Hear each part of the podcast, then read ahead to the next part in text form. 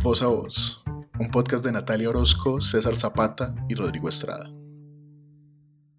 Un podcast para hablar del mundo real y también del imaginario, de la literatura, la filosofía y la danza, el amor, la memoria y el cuerpo, la vida y la muerte.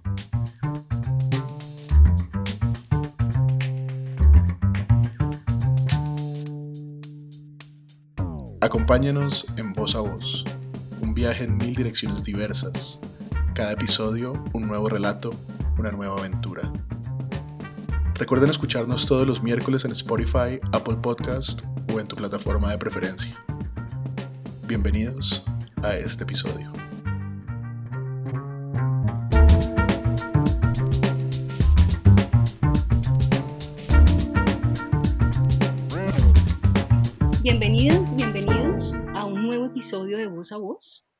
Nos encontramos hoy eh, realizando las nuevas conversaciones que tendremos en el año 2022.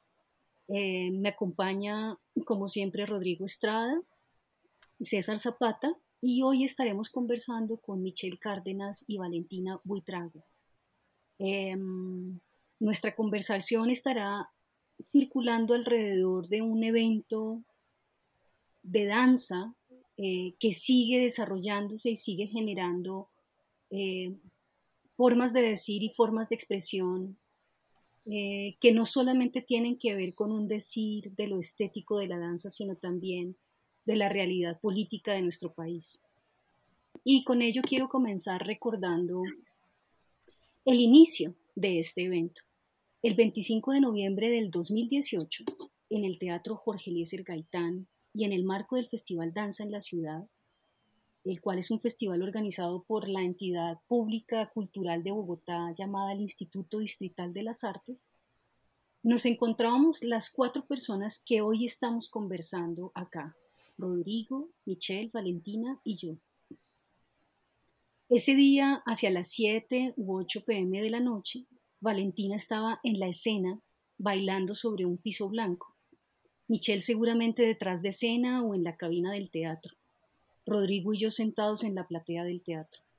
Ese día se estrenaba La falsa consagración de la primavera, una pieza de danza dirigida por Michel Cárdenas, en ese momento director de la compañía joven de danza del proyecto CREA de IDARTES, en el cual Valentina Huitrago bailaba junto con otras bailarinas y bailarines más del proyecto.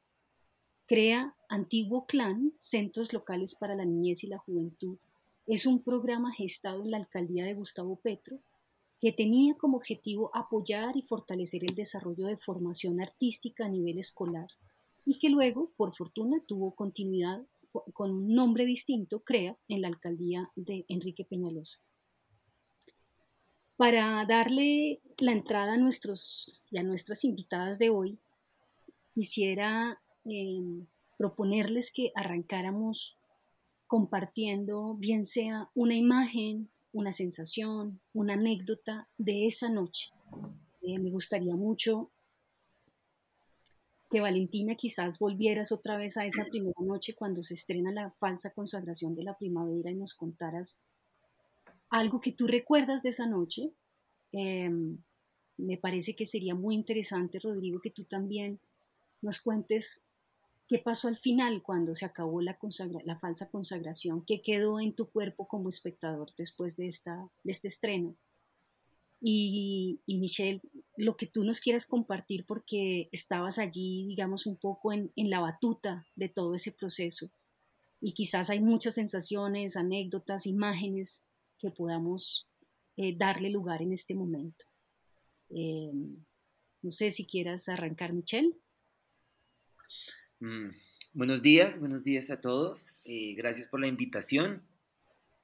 Bueno, y, em, respondiendo a tu pregunta, tengo una imagen clara. Bueno, tengo, tengo todo el día, tengo todo ese día grabado en mi cabeza, todo ese día grabado, pero tengo algo, una imagen clara y es que cuando estábamos eh, más o menos en los, en el minuto 10, 11 de la falsa consagración, hay una imagen y es la imagen de las botas al revés, puestas en, uno de los bailarines, en Fabián.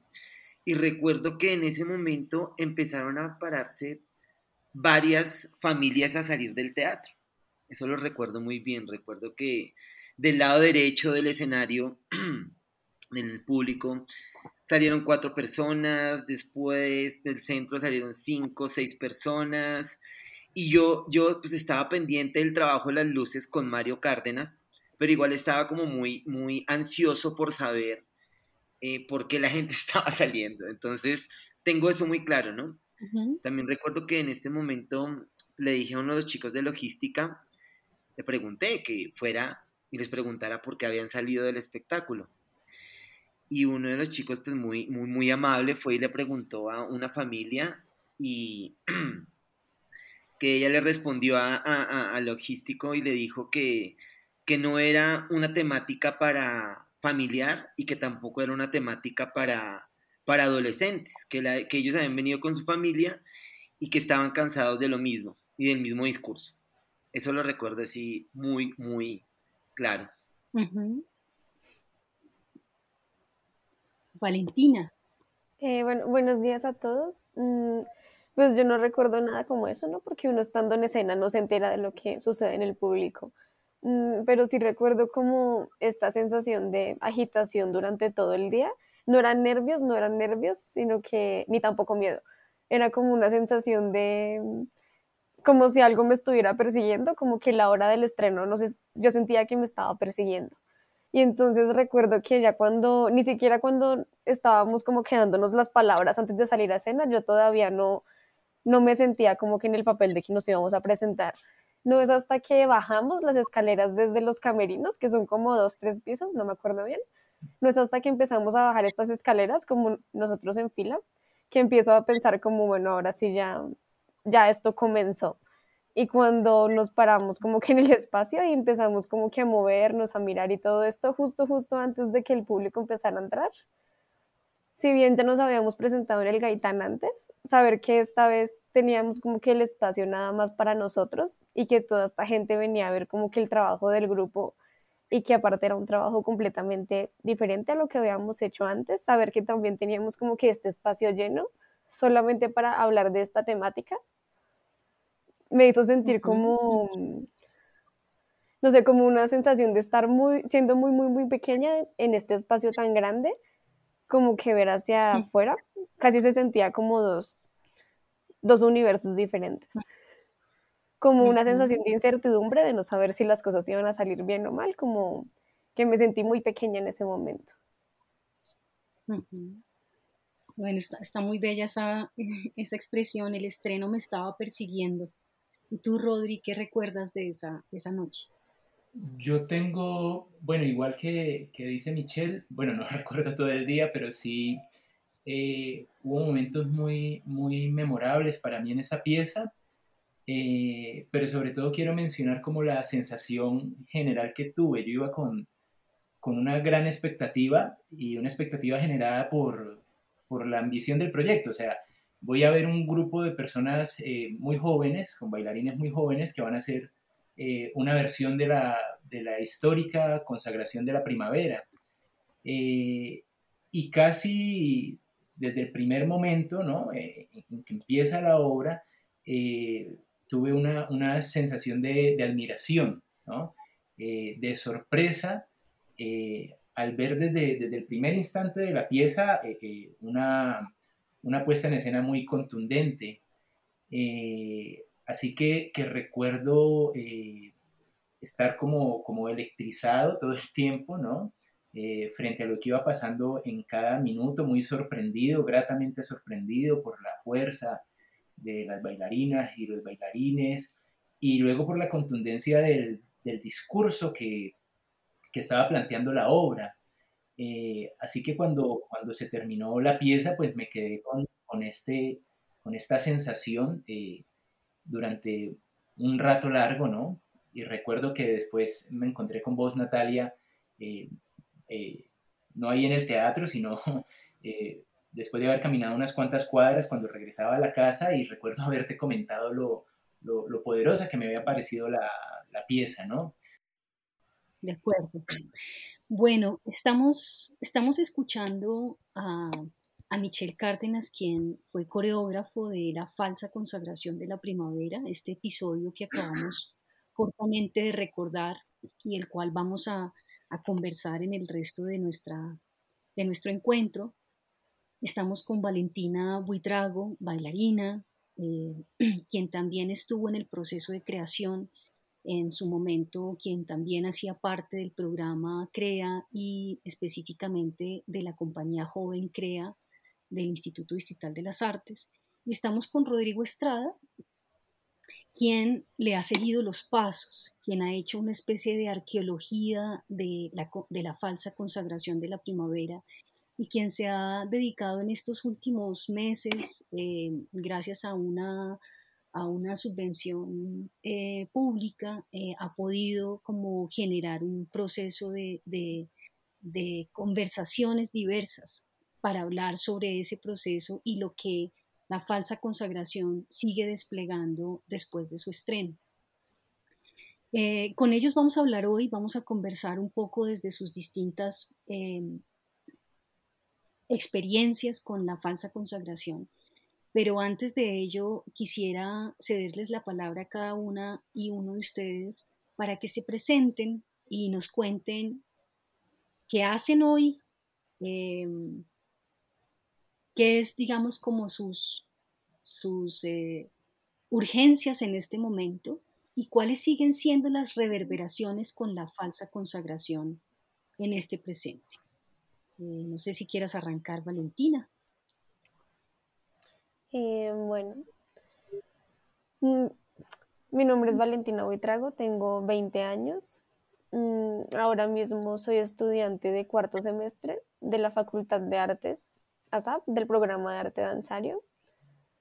Estoy haciendo la profundización de danza clásica mm, y actualmente como que mis urgencias en la danza y también como que en la vida son poder como que encontrar un camino de solventar todo esto, porque pues como vemos como que todo la danza en Colombia está como muy a la deriva, ¿no?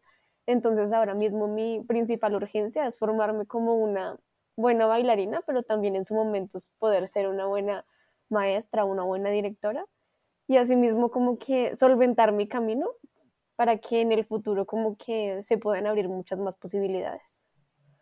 Y en cuanto a las reverberaciones que me surgen acerca de la obra, pues yo desde ese momento creo que fijé una pauta sobre el tipo de obra, el tipo de danza que me gusta hacer, pues encontré como el tipo de tema. No hablo del tema específico de los falsos positivos y esto, sino de que mm, el tipo de danza que me gustaría seguir como haciendo, danzando, bailando, en lo que mm, pues espero que sea una carrera muy buena. Bueno, gracias. Michelle. Bueno, soy Michelle Cárdenas, eh, bailarín de danza urbana, danza contemporánea. Llevo ya en, la danza ya 24 años, director de la compañía Sigma Danza. Empecé muy pequeño, ¿no? Empecé muy pequeño de manera empírica haciendo danza urbana acá en Bogotá. Em, la compañía ya el otro año cumple 20 años, 20 años em, creando, investigando, moviéndonos, enseñando, compartiendo. Y pues esa ha sido como la trayectoria eh, ligada a mí, ¿no? Eh, Sigma empieza conmigo, ¿no? Con la falsa consagración, es, una, es algo que se está moviendo constantemente, ¿no? Constantemente en este momento quisiera, por ejemplo, eh, eh, con, todo lo que pasa con la consagración, con lo que viene ahora, con lo que viene ahora de las elecciones presidenciales, eh, estar moviéndola constantemente a diferente tipo de público, ¿no? El, objetivo cuando empezamos a crear esta falsa consagración era como generar una reflexión al público, ¿no? Y, y siento que cada, cada, cada, en el día a día eh, podemos hacer esto con esta, con esta falsa consagración. Eh, lo que decía eh, Rodrigo es que es muy contundente en las imágenes, entonces para mí hay una necesidad de, una circulación de una falsa consagración, ¿no? Para cualquier tipo de público, en cualquier tipo de espacio. Y también algo que he venido pensando es cómo, cómo ese manejo de la consagración en sus imágenes se han venido transformando, ¿no? Entonces, em, eh, ahora con todo lo que está pasando en la actualidad, em, viendo lo que está pasando con el alza de la comida, con todo lo que está pasando aquí, se me vienen cosas a la cabeza para seguir implementándolas en esta falsa consagración. Entonces, eh, eh, pienso que es una, es una falsa consagración que siempre va a seguir transformándose, relacionándola con el contexto en el que vivimos, en lo que está pasando ahora, ¿no? Y en lo que viene, y lo que se viene, que esperemos que hayamos un cambio, que haya un cambio. Entonces, eso es lo que, lo que siento que, que, que debe seguir viviendo de esta falsa consagración. Bien, eh, bueno, yo soy Rodrigo Estrada, eh, soy también artista escénico. Eh, en los últimos dos años, desde los tiempos de la pandemia aproximadamente, he estado un poco al margen de la escena, y, pero no del movimiento, porque he podido seguir trabajando, escribiendo principalmente eh, sobre diferentes procesos artísticos.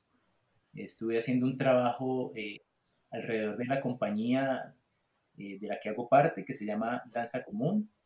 Y más recientemente he estado haciendo un trabajo alrededor de esta pieza de la que estamos hablando hoy, que como decía Natalia, ha tenido un apoyo, dicha investigación ha tenido un apoyo de parte de Lidartes, una beca que se llama beca beca de, beca de periodismo cultural eh, o crítica de las artes. Eh, y bueno, lo que he encontrado en esta investigación precisamente ha sido eh, las reverberaciones que, profundas que ha tenido la, la, falsa consagración en sus creadores principalmente, muy seguramente en, en parte de su público, pero digamos que la investigación ha estado centrada en conversar con los, con los creadores, con el director, con las bailarinas, también con la gestora, una gestora muy importante que tuvo la obra, que fue Juliana Tuesta. Eh, y lo que he podido encontrar allí eh, ha sido eh, una, una revolución tanto colectiva como personal y en términos digamos, artísticos, pero también en términos políticos. Digo artísticos porque ese proceso de la falsa consagración, como decía al principio, eh, se trabajó con, con, personas muy jóvenes que, que, después, al cabo del tiempo, han optado por la danza como una, como una posibilidad para desarrollarse vitalmente y profesionalmente. Y, y lo que he descubierto por las mismas eh, por lo mismo que han manifestado eh, las bailarinas con las que he hablado, ha sido que tanto el proceso como, como el proyecto general de Clan CREA eh, tuvieron muchísimo que ver con sus, con sus decisiones para, para, para, elaborar una, una, carrera profesional, ¿no? Y luego también las reverberaciones políticas, porque lo que yo he encontrado es que hubo una, un desarrollo de la conciencia, ¿no? Una, eh, una nueva manera de mirar el mundo, de mirar el propio territorio, de mirar eh, eh, el país. Entonces, para mí ha sido muy grato encontrarme con esto, porque cuando yo vi la falsa consagración en ese, en ese estreno, tuve la intuición de que ahí se había movido algo de manera profunda. Y lo que he venido a descubrir cuando he empezado a hablar con las personas que, que crearon la obra es que efectivamente eh, sí había habido un movimiento eh, de las estructuras y de la conciencia de las personas que habían estado creando esta pieza. Bueno, vamos a hablar un poquito de, digamos, de todo ese proceso que, que estás mencionando, eh, Rodrigo, a propósito de la falsa consagración.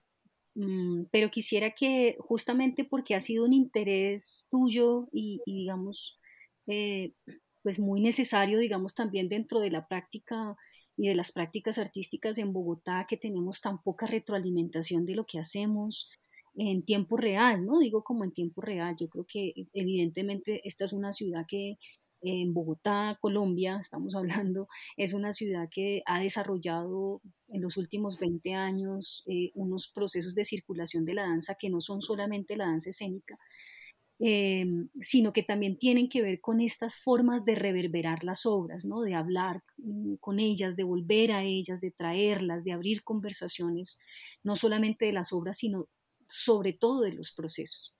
Eh, pero por eso mismo yo quisiera que quisiera, arrancáramos un poquito eh, trayendo la falsa consagración como una recreación de una pieza de principios del siglo XX, estrenada en París en 1913, La consagración de la primavera. La consagración de la primavera eh, es una obra que se crea por los ballet eh, rusos de Diaghilev, con la música de Stravinsky, con la coreografía de Nijinsky, de la cual, digamos, la historia que, ha seguido sus pasos no tiene un registro eh, original de la pieza, pero quedan sus huellas, ¿no? Quedan sus vestigios y desde allí se ha ido siguiendo. Y ha sido muy interesante porque es una pieza que en distintos contextos y en, en distintos momentos ha sido como una fuente de recreación. En el caso pues de la falsa consagración, que ahorita hablaremos un poquito con Michelle, la consagración de la, de, la, de la primavera, en el caso de la falsa consagración es muy interesante porque se vuelve como una especie de medium, una pieza que permite expresar unas fuerzas actuales de un territorio como el de Colombia. Háblanos, Rodri, un poquito de cómo ha sido trasegar y perseguir la, falsa consagración, pero que eso ha implicado también adentrarte también en esos vestigios de la consagración de la primavera. Cuéntanos un poquito eh, por qué crees que esa obra sigue recreándose a lo largo del tiempo, porque esa obra mm, que ya tiene más de un siglo, que se origina eh, o que tiene, digamos, unos orígenes eh, en, en, unas em, en unas, eh, unos orígenes muy distintos a los nuestros como territorio, sin embargo tiene una relación tan fuerte, eh, digamos, en el caso de la interpretación, em, eh, o no de la interpretación, más bien de la recreación que hace la falsa consagración. Pues en ese estreno que hubo en 1913, debieron pasar cosas muy fundamentales y radicales, ¿no? Eh, lo primero que sucedió fue que eh, se rompió con esquemas eh, que se habían elaborado largamente ¿no? en el discurso artístico. Entonces hubo una ruptura desde la música, hubo una ruptura en el movimiento. hay historias muy conocidas sobre lo que pasó en la noche del estreno, en donde hubo una, incluso una batalla campal en el público porque hubo parte del público que rechazó ferozmente la obra, mientras otra parte del público la defendió. Eh, bueno, hay unas historias fascinantes sobre lo que produjo nada más el estreno de la pieza.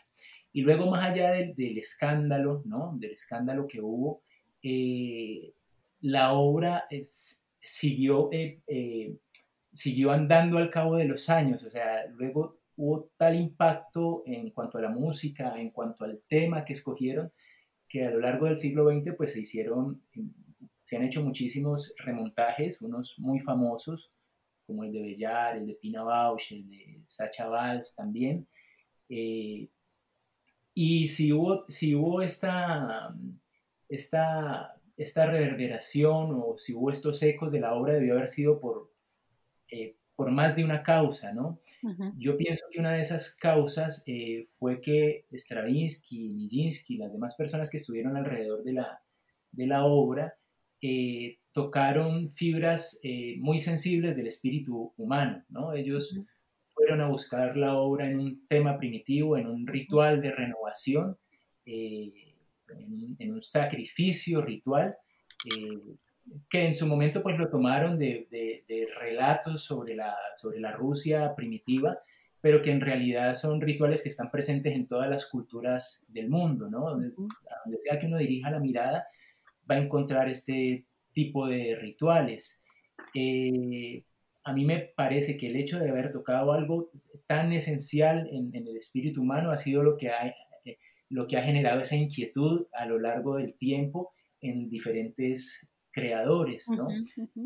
Luego, con el paso del tiempo, cada una de las versiones que se hicieron hacían su propia interpretación, ¿no? Entonces, vemos que hay una, una, mirada que se dirige a cierto punto en la interpretación que hace Bellar, otra, otra cierta mirada de, de Pina Bausch, etc.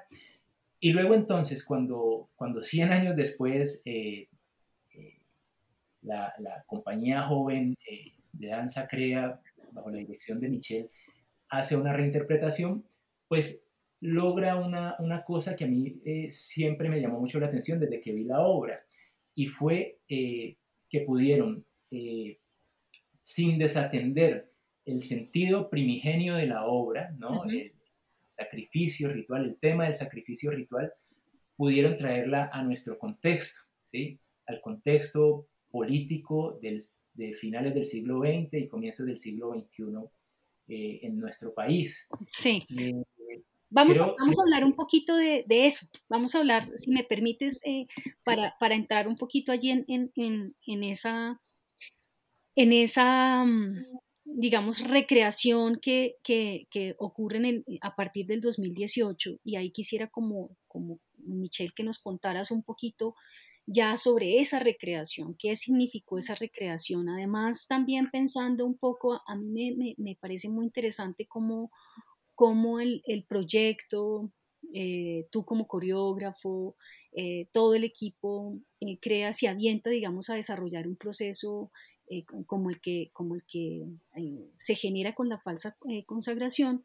Y también interesante preguntártelo, tejiéndolo a tu relación em, constante con la, con la institución pública, porque claramente tú has sido una persona que ha estado, digamos, en distintos programas y proyectos de Lidartes, primero como como bailarín, bueno, no sé si primero, pero has estado como bailarín en, en uno de los proyectos de Lidartes, que en su momento fue la compañía residente del Teatro Jorge Luis El Gaitán, pero después entraste como, como, como artista formador al proyecto Clan y al, programa Clan eh, Crea y, en, ese, en ese programa también te integras como coreógrafo, es decir, como que allí se abren una serie de, se despliegan una serie de, de, de, de funciones y de oportunidades, digamos, del ejercicio y del hacer de la danza y allí ocurre en ese en esa invitación que, como lo decía Rodrigo, eh, Juliana Tuesta habilita, se abre, digamos, este proceso. Cuéntanos un poco cómo surge, o digamos, cómo surge, más que cómo surge, es, es qué ha significado ese proceso también, no solamente para ti, sino lo que tú eh, consideras que se abre con, la, falsa consagración también dentro del escenario de, una, un programa como CREA, dentro de una institución como IDARTES, en, eh, en, una interlocución con, con, los jóvenes que se están formando en estos programas? Me parece que es muy interesante escucharte también desde ahí. Mm, sí, yo empecé como artista formador en el 2013, ¿no? Con una fundación que se llamaba Mundo Mágico se llama Mundo Mágico. Empecé como artista formador, como tú dices, así cronológicamente después, este 13, 14, sigo siendo artista formador y después entro a la compañía del Jorge Luis Gaitán, al piloto de compañía Jorge Luis Gaitán. Sigo paralelo como artista formador y en el 2017 vuelvo y entro a la compañía del Jorge Eliezer. Acá Juliana este año me hace una invitación al proyecto CREA, ¿no? Yo estaba trabajando con las fundaciones, con fundaciones, con Mundo Mágico y, el Teatro La Mama. Y mm, ah, el, pre, el antes de hacer la falsa consagración, en el 2015, si no estoy mal, eh, Juliana Tuesta propone a los artistas formadores que la temática de ese semestre sea mm, trabajar con la, con la consagración de la primavera, Igor Stravinsky. Entonces, pues bueno, hay un primer ejercicio que, hago con los niños. Eh, mm, ellos estaban en quinto, en quinto de primaria, estamos trabajando, estamos trabajando con niños de 8 a 10 añitos, ¿no? Entonces, este primer trabajo era un trabajo de movimiento, ¿no? La misma pieza musical eh, em, suscita movimiento constante, enérgico, eufórico, eso es lo que me suscitan. Entonces, eso fue lo que trabajamos con los niños pues el resultado fue un resultado eh, eh, positivo, un resultado que, que, mm, que, a otros compañeros, artistas, les gustó mucho, ¿no? Entonces, pues bueno, como que quedó ahí, quedó ahí. Y ya en el 2017, cuando yo estaba trabajando en la compañía de Jorge uh Gaitán, otra vez en 2017, ella se acerca y me hace la invitación para entrar al CREA. Entonces me dijo, bueno, mm, ¿quieres entrar al CREA? Y yo, quiero dirigir la compañía Joven Juliana Tuesta? Y bueno, para mí, para mí fue una, una, una oportunidad, una oportunidad interesante, ya que venía, eh, ya sabía cuál era el proceso de ellos, ¿no? Que son chicos que venían de diferentes localidades y tomaron a unos con, unas, con diferentes eh, eh, como, mm, condiciones, diferentes habilidades y los reúnen para, para generar esta, esta compañía joven, ¿no? Pues entro allí y mm, pues entro un poco desubicado porque en el sentido de que desubicado es que yo veía que el trabajo de ellos era un trabajo potente, un entrenamiento potente y que ellos estaban muy ansiosos de, querer aprender, ¿no? Pero pues cuando entramos para, para, para a, la, creación, entonces, eh, pues hablamos con Julián y yo digo, bueno, pues sería, sería interesante retomar la consagración que se hizo hace dos años, en el 2015, con los, con los chiquitines.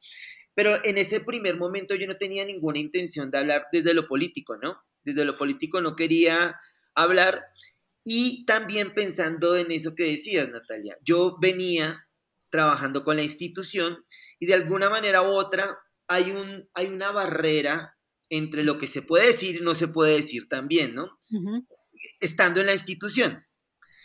Entonces dije, bueno, nada, el primer semestre fue un semestre de remontajes de las otras obras que ellos habían tenido, pero yo veía que ellos estaban extremadamente eh, sedientos de, conocimiento y, de y, ansiosos del trabajo en el movimiento. Entonces, entonces pues, em, claro, en ese momento eran 32 chicos, en este momento eran 32 chicos, y dije, bueno, sí, mm, yo puedo seguir construyendo la consagración de alguna manera eh, muy, no bonita, pero muy tranquila, variaciones coreográficas, variaciones coreográficas del movimiento y que ellos se lleven eso y también que conozcan pues eh, la historia de esta pieza que, que, es bien importante para un, para un artista escénico, ¿no? Pero entonces, claro, yo veo que ellos vienen con otros trabajos con imágenes muy tranquilas en los que ellos, en lo con lo que ellos hacían. Entonces yo dije, no, no, no, acá quiero que, que esto gire completamente y eso venía ligado al, a, a, lo que estaba pasando en este momento y era que venían las elecciones. Entonces yo como individuo estaba eh, eh, muy cargado, sigo cargado con este contexto político eh, con la lluvia de mentiras de las redes sociales también, de los medios de comunicación, y, muy indignado con todo lo que está pasando, ¿no? Con todo lo que pasa. Y entonces digo, no, pues esta consagración tiene que, ir dirigida hacia allá. Como artista, siempre estoy creando o bailando, sea para mi compañía o sea para otros coreógrafos, bailando con esa sensación de lo que me está pasando, ¿no? No soy no soy un artista que, que, como que a un lado es una persona que política, que tiene familia, que algo le interesa, que, y por otro lado, eh, otro, un artista que solo ejecuta y hace lo que le están pidiendo, no. Para mí, para mí es bien importante, para mí, para mí, lo que pasa en mí, es que eso está relacionado, es uno solo. Entonces dije, bueno, acá puede que haya complicación por la temática, estando desde la institución, estando en el CREA, ¿cierto? Y dije, pues no, lo vamos a hacer y vamos a entrar allí.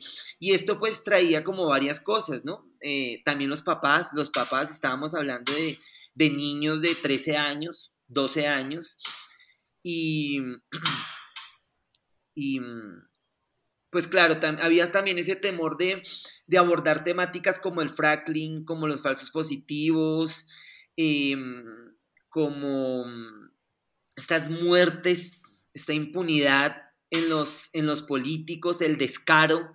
Y yo no, no, no, o sea, no, no, no, no, no, no, podí, no, no, puedo, no puedo con eso. Entonces, yo solo transmitía a los chicos.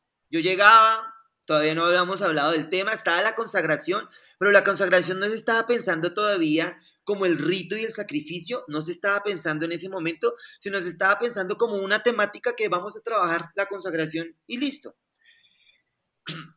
Entonces empecé a comentarle a ellos y pues muchos desconocían, otros medio entendían y digo, listo, entramos con esto. Entonces, eh, eh, si hubo dos, tres ocasiones como un, un, pare, como, oye, esto es desde, la, desde la institución, como, oye, esto está muy fuerte para los niños, entonces eh, paremos yo les dije, no, no vamos a parar, antes debemos seguir haciendo más, o sea, esto aparece en el noticiero, esto los niños lo escuchan, ellos lo ven también en sus localidades, en su territorio, porque vamos a, parar algo que ellos conocen, que conocen y desconocen por su edad, ¿no? O que conocen y les tapan, ¿sí? Tras, eh, em, entonces, eso pasó, dije, no, entramos desde allí, y, y, sí hubo, sí hubo una resistencia, como que no, esta imagen está muy fuerte, eh, unos papás también estuvieron en contra. Yo les decía, mira, tranquilos, no pasa absolutamente nada,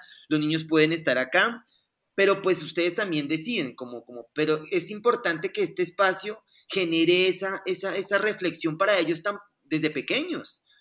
Y como, como, como varios, como, como nosotros, como yo en mi, en mi, en mi educación, no tuve esa, mm, esa, esa oportunidad que, que me estén eh, como mencionando, mira lo que pasa alrededor y mira lo que pasa en tu país y mira por qué estamos así también, ¿no? Entonces... tú mencionas, sí, perdóname, perdóname, Michelle. Ahorita de pronto volvemos un poquito a ese proceso, porque me parece interesante, tú mencionas allí esta necesidad de de reconocer el sujeto político que somos siempre, ¿no? Es decir, como que no, no, es algo que, no es, no es como un ropaje que nosotros nos ponemos cuando somos grandes, sino, sino que también es, es, creo que esa es una reflexión muy interesante como, como que se abre allí, digamos, en, esa, en esas tensiones que van apareciendo en el proceso que tú estás contando y que tienen que ver como, como cómo podemos narrar una realidad tan fuerte este país y cómo narrarla distinto a esas narraciones eh, que ya aparecen día a día en la televisión, en las telenovelas, ¿no? que están completamente, digamos, también direccionadas a unos tipos de relatos muy específicos y, que en ese sentido eh, la falsa consagración, más que ser una obra, es cómo habilitar un escenario de creación donde el sujeto político se construye, ¿no? Independientemente de, su, edad, pero también como, hay una realidad que puede irse eh, reconociendo. Yo creo que, digamos, eso, es, eso está muy interesante como, como pensarlo con, esto que, te escucho. Y, desde allí eh, quisiera darle un poco la, la palabra a Valentina. Me gustaría que Valentina nos, nos, contara un poquito a propósito de esto que está mencionando Michelle, eh, porque Valentina, cuando Rodrigo le, está, le hace una, una, entrevista a Valentina en todo este proceso, digamos, de, de, de, de reverberaciones que tiene la, la falsa consagración en, la revista El Cuerpo Spin, por cierto, todas estas eh, toda esta investigación que, ha estado de la mano de Rodrigo está publicada en la revista de danza El Cuerpo Spin, en la página elcuerpospin.com.co para las y los que nos están escuchando pues puedan ir y, encontrarse con estas muy interesantes conversaciones de las personas que han hecho parte de este, de este proyecto. Pero cuando está hablando contigo, Valentina, tú tienes una expresión allí pues muy bella también y, estaría muy bonito como seguir un poco en la continuidad de lo que viene diciendo eh, Michelle. Y es que tú mencionas que para ti la falsa consagración fue como abrir los ojos, como una posibilidad de, ver. Em, eh, y interesante, yo estaba mirando recientemente como algunas cosas sobre la consagración de la primavera y cuando le preguntan a Igor Stravinsky en alguna, pues digamos en los, en los historiales que quedan de la consagración de la primavera de 1913, él, él dice que la consagración para él es como una mirada fugaz, es como una mirada fugaz de un sacrificio y es decir, tiene que ver con, con, con, algo que es del lugar de los ojos, de, de ver, de volver a ver. Entonces, como, como me gustaría mucho que, que nos contaras un poquito mm, qué significó ese cambio para ti eh, también, ¿no? ¿Qué ha significado eh, el, el, el, estar allí y, es, y qué se movilizó, digamos, en ese proceso de la, de la falsa consagración? Mm, bueno, eh, primero siento que, bueno, cuando digo esto, abrir los ojos, siento que como que abre, como que rompe con todo, porque antes del el proceso con el maestro, como que nosotros siempre teníamos un estilo de trabajo que era, tenemos a nuestro profesor, a nuestro director y con él se hacen entrenamientos y luego se invita a alguien y con esta persona se hace como la creación de obra. Y durante los dos años que la compañía llevaba más o menos, creo que eran dos, siempre se hacía de esa manera, ¿no? Entonces, cuando de repente preguntábamos, ah, no, y pues, ¿quién va a ser, con quién va a ser la residencia este año? Decíamos. Y él decía, no, va a ser conmigo. Y nosotros, como obviamente éramos niños, no conocíamos de su trabajo ni nada, para nosotros era como muy extraño que él de repente nos dijera eso porque no sabíamos en qué era lo que íbamos a trabajar. Entonces, desde ese punto fue que, como que la, sí, como que la visión, pues en mí particularmente como que la visión como que de mi vida estaba como fragmentada, ¿no? Como que en el colegio soy de esta manera, cuando voy al clan, al CREA soy de esta manera, cuando estoy en casa soy de esta manera y cuando estoy en la compañía soy de esta manera y a su vez dentro de la compañía trabajo diferente con el director y luego trabajo diferente con el, el maestro que venga a hacer proceso de creación. Entonces desde ese momento se da como que esta eh, como que esta interrupción, todo lo que como que yo tenía como predispuesto, como visualizado y como que se da como que este abrir, de que ah, es que debo juntar todo esto que está sucediendo en mi vida, en mi vida personal, en mi vida fuera de aquí, juntarlo todo y utilizarlo para el proceso que llevamos trabajando. Eh, también digamos lo que pasa mucho es que cuando uno es niño como que no le cuentan las cosas, ¿no? Mm. Entonces, si hay problemas en casa, a ti no te dicen nada porque ah, es un niño, no hay que agobiarlo. O no, si hay problemas, yo no sé, en el trabajo con los padres, ah, no, no, le podemos decir porque es un niño, no hay que agobiarlo. Digamos, uno siempre vive como que encerrado, ¿no? Yo en mi casa no se habla de política, si se habla de política es una vez cada tantos años y es justamente en el proceso de elecciones pero entonces en mi casa no se habla de política, no se habla del medio ambiente, no se habla de mm, economía, de danza, no se habla de nada, sino que habla, son temas más banales, ¿no? Entonces por eso mismo como que yo estaba muy alejada de todo este tipo de, mm, pues de realidad, porque pues tampoco era que aquí se pusieran muchas noticias, ¿no? Porque yo me la pasaba en el colegio y cuando volvía como que estaba mi abuelita y ella veía sus novelas. Entonces en mi casa no se ponían las noticias, en mi colegio nunca tuvimos como que ese tipo de mm, acercamiento a la política, sino que siempre se veía todo desde un punto de vista de la historia. Y uno con sus amigos de 12, 13 años, pues no se va a poner a hablar sobre política, ni debates, ni nada de eso. Entonces cuando empieza el proceso de la consagración, pues primero la música es muy abrupta, ¿no? Es una música muy violenta. Y todos estábamos acostumbrados a hacer cosas más ligeras. Entonces, empezando desde ese punto, como que todo es un proceso muy chocante, como que yo siento que me disparó en la cara, porque no sabía muy bien qué hacer ni cómo reaccionar. Entonces, desde la música, como que empieza esta, mm, esta sensación de que debo dar más, debo dar más, debo dar más. Luego, cuando empiezan todos estos temas de debates, cuando el maestro venía y hablaba y ellos hablaban, yo a veces me quedaba al lado sin entender como que qué estaba pasando porque pues yo no tenía conocimiento de nada de eso. Y cuando él nos empieza a dejar tareas y cuando miramos sobre, mm, también sobre la historia de la consagración original, ¿no? Pues digamos cuando el maestro nos dio el nombre de la obra, la consagración de la primavera es un nombre muy bonito, ¿no? Es un nombre que no tiene nada que ver como con la historia de la obra. Entonces cuando yo me ponía a mirar, yo, yo yo pensé como, ay, qué chévere que vamos a hacer esto, pero al mismo tiempo pensé, me llené como de angustia porque dije, bueno, pero ¿de dónde vamos a hacer esto? Porque era algo completamente alejado de la línea que estábamos trabajando.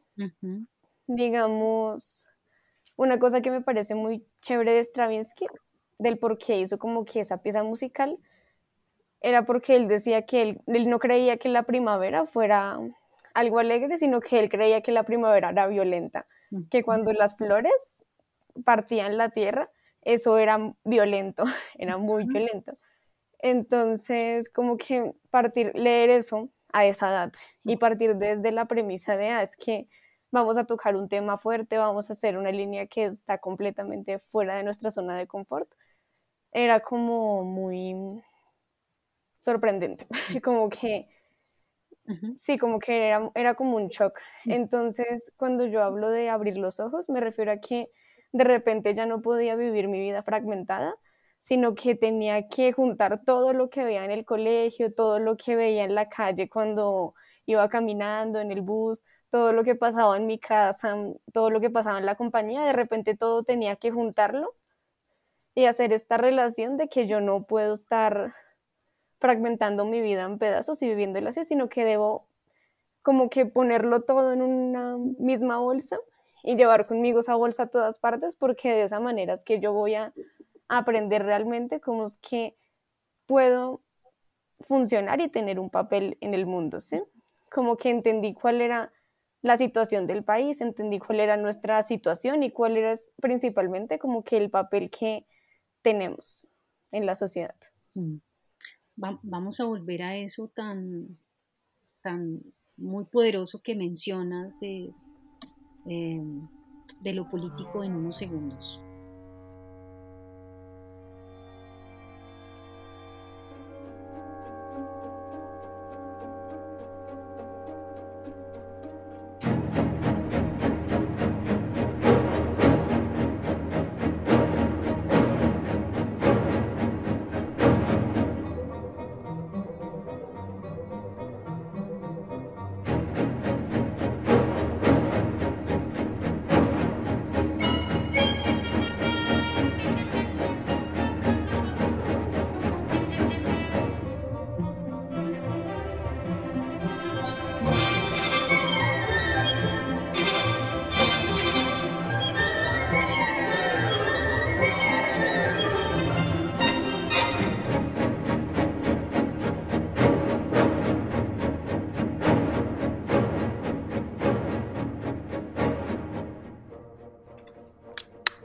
Es muy, muy, interesante en la conversación lo que va surgiendo, ¿no? Porque hay allí como unas, unas, una, digamos, una preocupación que, que, comparte Michelle en el inicio de, digamos, de su, de su, conversación sobre el proceso y que tenía que ver con, con el reconocer que es una persona eh, que, es, que, es la, que es la persona que está en los distintos escenarios de su vida, ¿no? No es una persona, digamos, que en un lado se comporte de una manera y en otra de otra, sino que esa necesidad de, de poder entrelazar lo que acontece en los múltiples escenarios de la vida es un acto político. Y tú lo mencionas un poco cuando, cuando Valentina, tú lo mencionas con, con esta eh, cuando, cuando, cuando uno se, se, le revela que la fragmentación de la vida eh, tiene que ver con una, con, una, con una situación política y cuando la posibilidad de que podemos empezar a, hilar, ahí tenemos, digamos, una posibilidad de ser sujetos políticos. Yo creo que ahí hay algo muy interesante de la conversación, ¿no? Que no solamente estamos como trayendo la falsa consagración como una obra que dialoga con los problemas políticos del país, sino que en sí misma, en su proceso, abre un escenario de lo político que es, digamos, también como lo, estético y ese lugar de lo sensible, eso que tú estás mencionando, de ir a, investigar, a hablar, a hablar, ¿no? Tú decías como, yo creo que eso es también pues muy poderoso, ¿no? De reconocer que es ese sujeto crítico y ese sujeto político también es el sujeto que tiene la posibilidad de decir, y de decir y decir no solamente desde el habla, sino también desde todo lo que dice. Y allí yo quisiera traer un poco eh, para, para, quizás para Valentina y, Michelle, una última eh, como, como, pregunta, y es em, la falsa consagración y su territorio de la danza urbana, que también me parece que es muy interesante y muy potente, digamos, esa relación eh, mm, tan fuerte que se establece en el proceso. Por supuesto, como decía Michelle al inicio, pues él, viene de una trayectoria muy larga de, construcción en la danza urbana y en la danza contemporánea, y ese es tu repertorio y con ese repertorio tú trabajas, ¿no? Es con, con, con esa materia con la que trabajas. Pero ¿qué, qué significó em, eh, crear esos cruces? Crear esos cruces entre entre la danza urbana, entre eh, los problemas, digamos, o los horrores de la guerra en nuestro país, como los falsos positivos, como toda la contabilidad de la muerte que eso significa en un país donde, donde es muy perverso contar los muertos y hacer una administración de la muerte. Eh, pero también trabajar eso desde esa potencia, digamos, del movimiento y el movimiento de la danza urbana, qué fueron esos encuentros que tú fuiste, cuáles fueron esos como, no sé, como hallazgos que tú fuiste encontrando cuando, cuando empezaste a poner todo ese cruce. Y, y, escuchar un poquito a Valentina también, porque en una de esas conversas que tienes con Rodri, tú, tú dices que, que todos los días escuchabas la consagración, ¿no? Todos los días tenías esa, esa música allí, entonces eh, es, es, muy interesante ver también tú como, como bailarina, como, como el cuerpo que está encarnando, digamos, todo ese proceso que se está habilitando en, la falsa consagración. ¿Cómo es? ¿Cómo es que se hace ese cruce entre una música como la, como la consagración de la primavera de Stravinsky y toda esta materialidad de este territorio urbano eh, que, que se cruza? Bueno, como les he dicho al inicio, mi formación viene de la danza urbana, ¿no? Y bueno, después viene la danza contemporánea. Entonces, em, pues algo, que, algo en particular que me gusta mucho de la danza urbana es que em, siempre se estaba marcando la métrica ah, musical, ¿no? Entonces, de esta manera entra ese trabajo de la danza urbana, yo quería desde hacía mucho tiempo eh, pasarlo a esta falsa consagración. Como sabemos, la falsa consagración tiene em, tiene pues momentos eh, rítmicos muy potentes y muy marcados. Entonces de esta manera empezamos de la danza urbana a entrar a la falsa consagración. Pero pues también ya hablando del contexto de lo político y de la temática que ya encontramos en, en, ese, en esa época de, la, de, ese proceso de creación, me doy cuenta también que, mm, que hay unos cuerpos que, que se afectan más con este contexto político me refiero a localidades, ¿no? Aquí yo tenía chicos que bailaban danza urbana, danza contemporánea, eh, salsa, tango, y encuentro que los chicos de danza urbana, eh, particularmente en este proceso, pues vivían en, estos, en estas localidades como estrato 1, estrato 2, y en ellos se veía más reflejado esa desigualdad, ¿no? No quiero decir que eh, en, los, en los otros participantes, de otros niños, ¿no? Pero en ellos se encontraba más esa desigualdad. Estamos hablando por, mm, no tenían, eh, en el sentido de que no tenían dinero para los transportes, eh, tenían que conseguir eh, de alguna manera u otra bailando en la calle, trabajando. Entonces, mm, para poder llegar a los ensayos. Entonces, esto hace, hace, hace, en este momento entendí y después me di cuenta que de, acuerdo al sector, a la localidad, eh, esta danza urbana em, que está en estos participantes eh, que lo practican, me doy cuenta que, pues que son un grupo de personas afectadas, ¿no? Entonces también eh, de alguna manera u otra entra en el contexto de lo que estamos hablando de la consagración, de lo político, de la desigualdad, de lo que está pasando en este momento, lo que pasó en ese momento, y, me, me, doy cuenta que, que hay una relación, una relación ahí bien interesante y, bueno, más que interesante, fuerte entre, entre, entre la danza urbana y a lo, a lo, musical, que fue muy, muy, muy, fue como una, fue, se acopló en ese momento, se acopló perfectamente. Porque claro, con ellos, con los chicos que estábamos trabajando allí, también hablábamos lo que pasaba en su contexto, ¿no? Y ellos me contaban y uno decía, bueno, la temática que estamos trabajando acá de la falsa, en la falsa consagración eh, pues está ahí en los cuerpos de ellos, es, está muy presente. Claro, yo creo que, que pues, te pones algo pues, muy interesante y muy potente también, eh, que, que, pone la, la, la, falsa consagración también en su proceso y que tiene que ver con la reflexión social del territorio de este país, ¿no? Es decir, como, y cómo la danza urbana también es un lenguaje que, que no es neutral, no es un lenguaje estético neutral, sino es, es, un, es, una, es un modo de expresión que hace parte también de una expresividad de un territorio como tú lo dices, de un territorio desigual y por lo tanto como la danza urbana también parte como un ejercicio de resistencia frente a esa desigualdad, frente a la corrupción, frente a la precarización como histórica que atraviesa eh, este país. Entonces yo creo que sí es muy interesante como, como pensar también que esa pregunta por el territorio tiene una consonancia muy fuerte también con un, si se quiere, un lenguaje o una expresión eh, como lo es la danza urbana digamos, en, particularmente eh, en, pues en Colombia, pero incluso más allá de Colombia, ¿no? También como, como una, una, una forma de decir, una forma de resistir ante, ante, ante una indignación de lo social, ¿no? De la, de la, de la, de la desigualdad. Pero no sé, Valentina, que nos... Perdón, eh, quiero claro, yo esto lo hablo dentro del contexto, que quede, claro, que quede claro, dentro del contexto de lo que vivíamos en la compañía joven, ¿no? Porque también hablando desde la danza urbana, ahora hay otros espacios completamente diferentes a los que nosotros empezamos hace 20 años, otros espacios ahora hay academias, hay un mundo de, de donde también para entrar a la danza urbana se, se requiere de recursos, ¿no? Ahora, ahora, ahora pasa eso.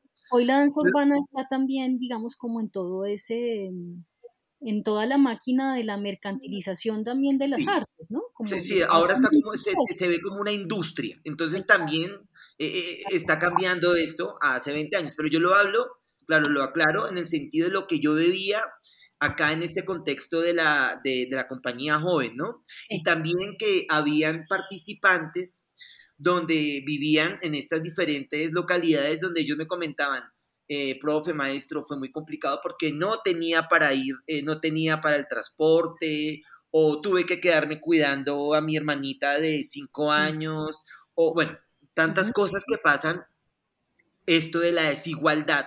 Entonces, que ahí entra también, ahí entra todo esto, lo urbano, lo urbano entra ahí, no como un género dancístico musical, sino todo lo que pasa alrededor, todo lo que pasa aquí en la ciudad. ¿sí? De acuerdo, de acuerdo. No sé si Valentina quieres mencionar algo a propósito de, esta relación.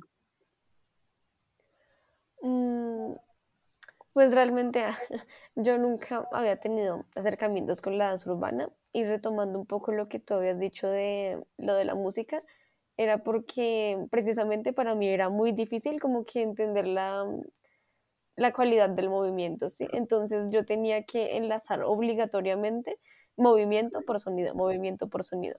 Y tenía que aprendérmelo todo milimétricamente y por eso era que la escuchaba tanto, tanto tiempo la consagración, porque yo no lograba comprender los movimientos por sí solos.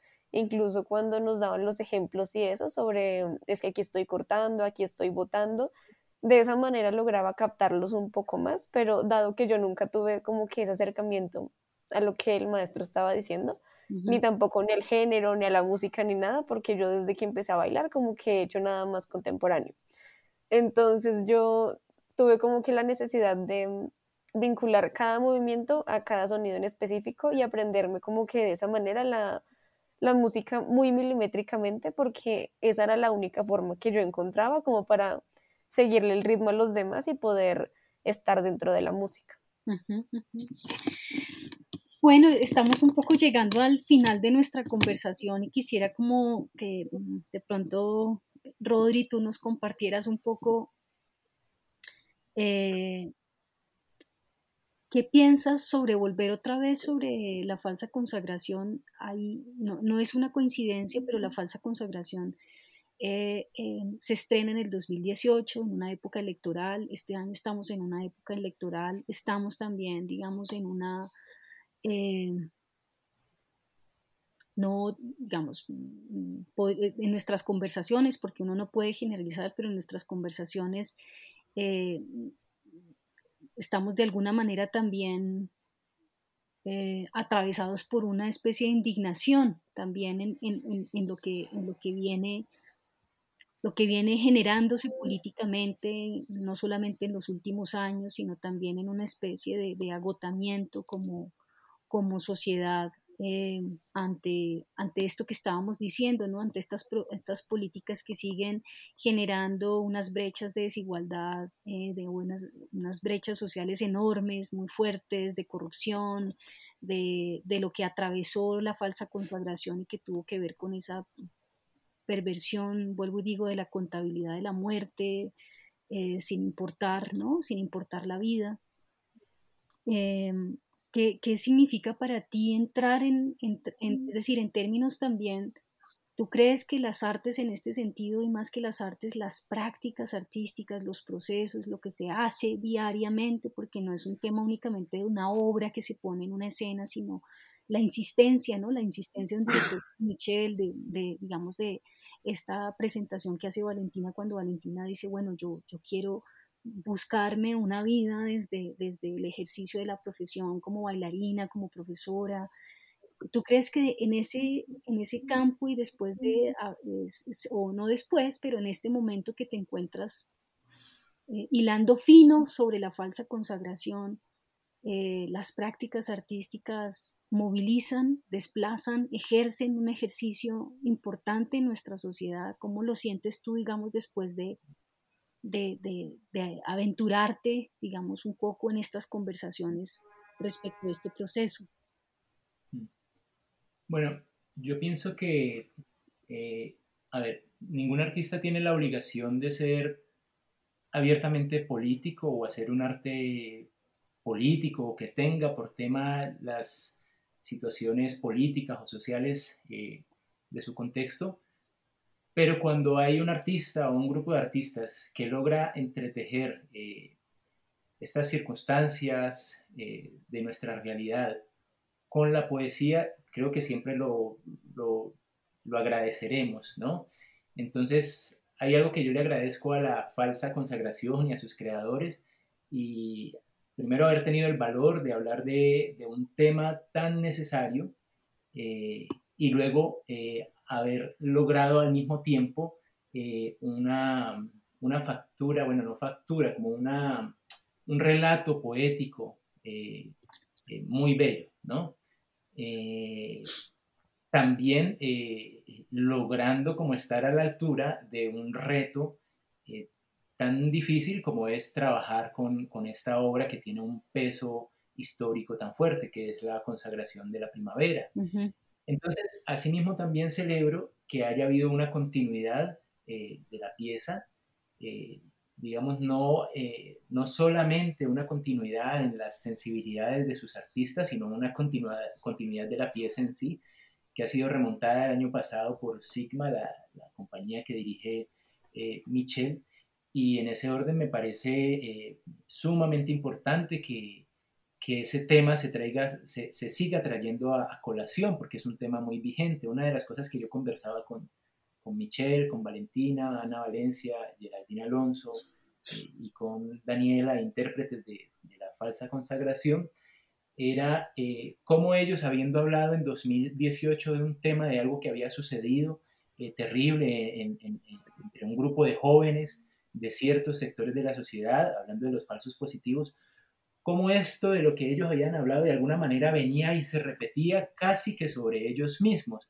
en la medida en que el año pasado estuvimos en, una, en un contexto de protestas sociales en donde hubo otra masacre sobre la juventud, esta vez ya no sobre estos jóvenes que estaban en, en, en Suacha o, o, en otros sectores más periféricos, digamos, sino sobre los mismos jóvenes que estaban eh, eh, protestando directamente en las capitales, en las grandes capitales eh, del país, ¿no?